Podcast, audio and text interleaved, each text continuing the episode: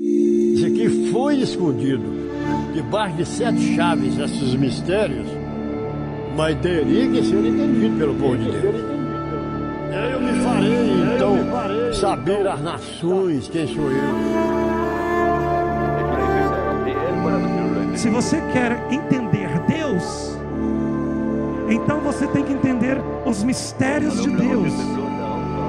E esse reino está chegando trazendo a verdade para sufocar a religiosidade, para acabar com as línguas doutrinárias.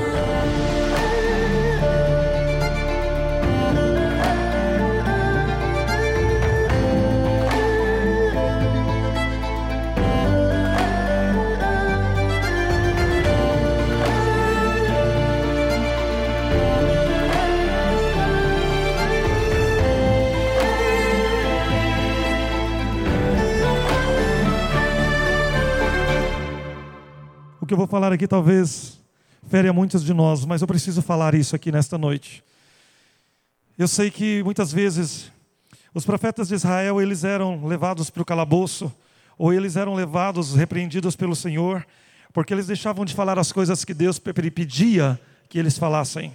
Se você transcorrer a palavra ou se você buscar as histórias de todos os tempos, aqueles que são enviados do Senhor, os visionários, os entusiastas, os mártires, os profetas, eles sempre foram perseguidos ou foram injuriados e foram é, dizimados de toda a história, porque ousaram a falar aquilo que Deus queria. Muitas coisas Deus falou aqui. A palavra do Senhor foi uma palavra de exortação. A palavra do Senhor foi uma palavra resumida, dizendo para que a sua mão volte a fazer o que você já fez. E eu quero dizer uma coisa aqui nesta noite. Abra bem os ouvidos, igreja. Muitas coisas poderiam e poderão ser evitadas. Deus me mostrava aqui, eu não estou lendo isso aqui, é a letra da canção que nós cantamos, mas Deus me mostrava pela fé aqui, enquanto Ele falava conosco aqui. Há muitas perdas e coisas que aconteceram no meio de nós, no meio da sua casa, da sua família, que foi porque você descuidou. Deus mostrou que muitas doenças poderiam ser evitadas. Muitos filhos receberam cicatrizes porque as mães deixaram de vigiar. Dentro dessa igreja, Deus me fez lembrar que em vigílias, Deus falou com mães aqui que tocaria em filhos se não consertasse. Deus me fez lembrar que Ele chamou esse povo aqui para representar a glória dele nesta cidade. Eu percebi que muitas pragas e muitas coisas aconteceram em Jatai nos últimos dias. Eu pude perceber que muitos reinistas que escreveram o nome no livro, que tem tribo, reinistas que tomaram Santa Ceia, que fazem parte, que crê no reino de Deus, estão muito desleixados e Deus mostrou que muitas misérias e desgraças dentro das nossas casas poderiam e deveriam ter sido evitadas e não foram, por culpa sua. Você, mãe, pai, irmão, reinista, o culpado é você. Deus mandou eu falar isso aqui, eu vou falar, se você achar ruim, pode, não precisa voltar mais dentro dessa igreja, mas a palavra de Deus vai entrar dentro do seu coração, porque foi o que ele falou aqui hoje, usando esse ministério. Muitas coisas acontecerão porque você deixará de vigiar. Recalabarabassurianda. Não é só o que aconteceu, não, é o que vai acontecer. Porque você deixou de fazer o que você fazia. Porque você experimentou coisas que Deus não tinha prometido para você. Porque você obstruiu. Porque você deixou de fazer aquilo que você fazia quando Deus estava bem perto de você, ou quando você necessitou demais de Deus. Ele foi fiel com você e você não foi fiel com ele. A Bíblia diz que mesmo quando nós não somos fiéis, ele permanece fiel, mas nós pagamos um preço. Então Deus me mostrou pela fé que muitas vezes você deixou de orar por alguma coisa que você pensava que não poderia acontecer e aconteceu. Ou você deixou de orar por uma coisa que não cumpriu e você achou que não, ia, que não era de Deus e era. E você deixou de orar, deixou de vigiar e aconteceu. Deus me mostrou que muitas provações não precisavam acontecer na casa de algumas pessoas, porque Ele experimenta muitos por causa do desleixo, por causa da falta de vigilância. Eu quero te perguntar uma coisa, igreja: o que você ainda vai passar por falta de vigiar? Você sabe? Você sabe o que vai acontecer no mês que vem? Porque a partir do momento que Deus nos coloca como testemunha e como vigilantes e como guardas de Israel, ou como homens e mulheres de Deus que estamos edificando Sião, nós temos muita coisa a dever, porque nós sabemos. Porque o Senhor nos deu conhecimento e a percepção que eu tenho é que depois de conhecer, não precisa fazer mais nada, basta cruzar os braços e deixar que alguém faça. Dançava, não dança mais, cantava, não canta mais, tocava, não toca mais, orava, não ora mais, dizimava, não dizima mais, e visitava, não visita mais, tem comunhão, não tem mais, é um monte de coisa, e ainda o Senhor me mostrava que arruma uma desculpa para pôr culpa em alguém. Nunca é você o culpado, nunca somos nós o culpado. Se nós somos amados por Deus, e somos, somos escolhidos e separados por Deus, e eu creio. Ele disse aqui através da ministração nossa, ele falou: por isso que eu mando alguns temporais. Pensou que um pouco da falta de ética não fazia mal? Acabou fazendo. Pensou que fazer uma coisinha errada é, com o irmão não fazia mal? acabou fazendo. Pensou que deixar a prioridade de ir nos cultos para poder fazer qualquer outra coisa não fazia mal? Está fazendo, vai fazer. Achou que é, enterrar um talento, como Deus falou aqui, não tinha problema? Está fazendo. Outra coisa, julgou as pessoas erradas, porque elas estavam passando pelas provas, pelos testes, por uma razão ou por outra, é, julgou alguma situação, alguma circunstância, está passando pela mesma. Você já observou que você passa por coisas que você já criticou? Ou que você está passando por alguma coisa que um dia você julgou o seu irmão?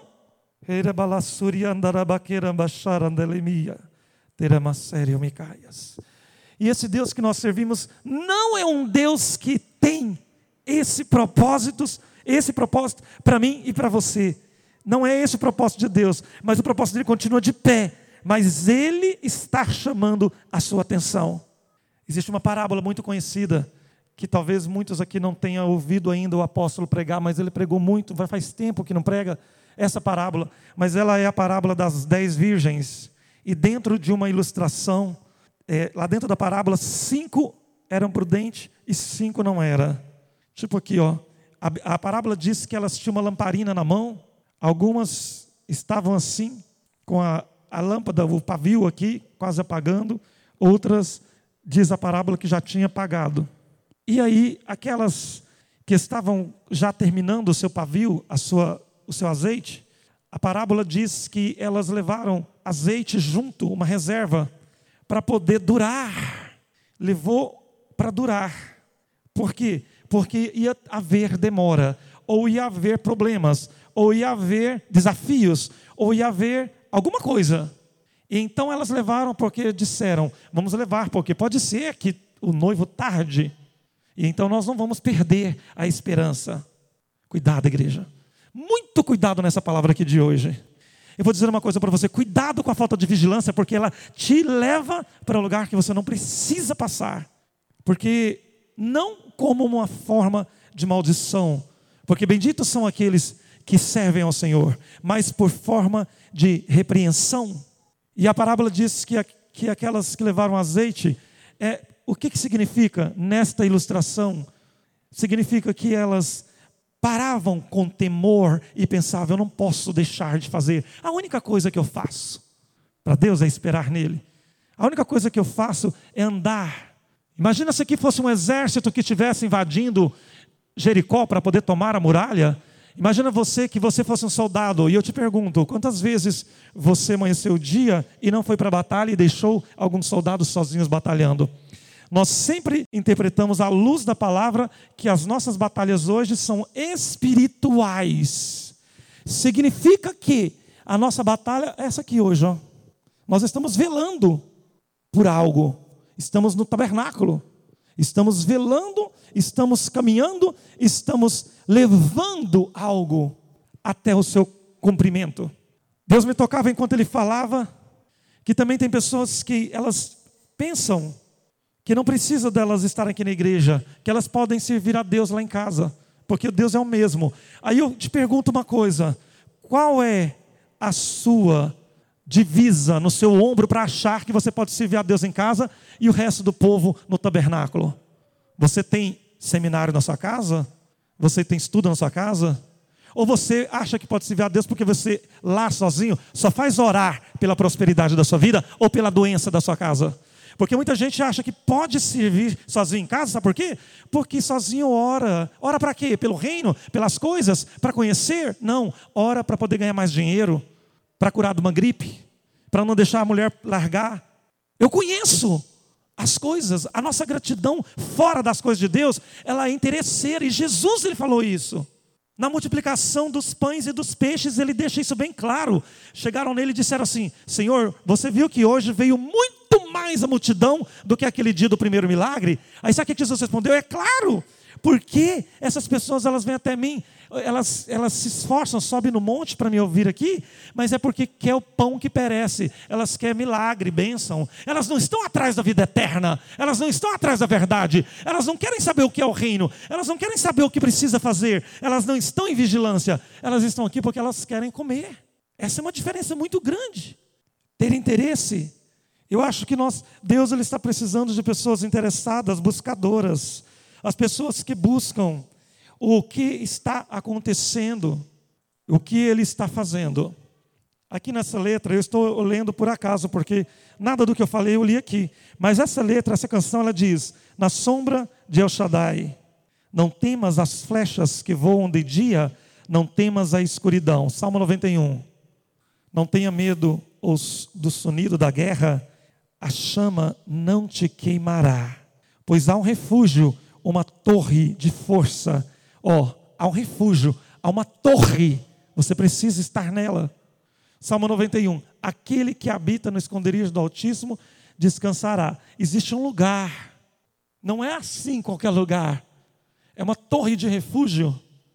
Então Deus me tocou para dizer que nós somos um povo que precisamos aprender e nunca desaprender. Nós precisamos aprender, aprendemos muitas coisas e nunca desaprender, porque o que está determinado e predestinado a acontecer e cumprir na nossa vida é a bênção de Deus. Quantos creem, diga amém. Então nós precisamos estar posicionados e precisamos estar com a mão no arado, como foi falado. Quando a gente fala a palavra máxima, eh, quer dizer, a principal pregação do reino é aquela que todos nós conhecemos, Mateus 7, onde ele fala que para buscar, primeiramente, o reino e a sua justiça, ou a conhecer a sua justiça. O que é conhecer a justiça do reino? É entender por que, que é que Deus programou o reino e aonde ele está, por que, que ele não aconteceu, onde vai ser, como será, o que estamos vivendo. Isso é buscar, entender a justiça de Deus. Buscar primeiro, olha, eu vou cuidar da sua, da sua vida, um, vou cuidar da sua vida, vou cuidar das suas coisas, mas primeiro eu quero que você se interesse, busque o reino e busque a conhecer a sua justiça. Conhecer o reino é uma nota, buscar a sua justiça e conhecer a sua justiça é uma oitava acima. É conhecer profundamente as coisas como elas são, e aí você passa a ser abençoado. Observa. Observa nas pessoas aplicadas Observa nas pessoas que elas levam a sério as convocações. Deus me mostrava que uma santa convocação, para quem já entende, muitas pessoas levam uma santa convocação como se fosse uma festinha de aniversário. Não é. Não é, Israel. Não é uma festa de aniversário para você escolher se vai ou não vai numa santa convocação. Você é povo de Deus ou você é egípcio? O que é uma santa convocação para quem nunca escutou isso? é quando Deus exige que você faça alguma coisa. E raramente Ele exige. É quando Ele te dá uma doutrina que você tem que fazer aquilo. É quando Ele é, entende que você quer fazer aquilo, Ele te dá oportunidade para você fazer. Quando Ele prioriza, quando Ele vê que você prioriza aquilo, passa a ser uma doutrina.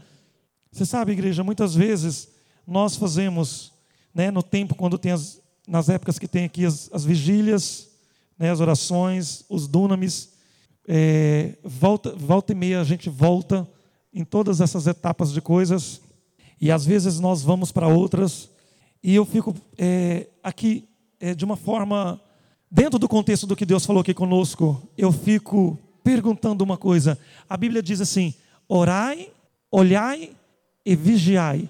Muitas pessoas pensam que basta só orar. E muitas pessoas pensam que não precisa orar. É diferente a pessoa que pensa que não precisa orar daquela que pensa que precisa só orar. É necessário que você olhe, que você vigie. E Deus aqui hoje, ele falou em todas as palavras, ele disse, em todo o contexto, vigie.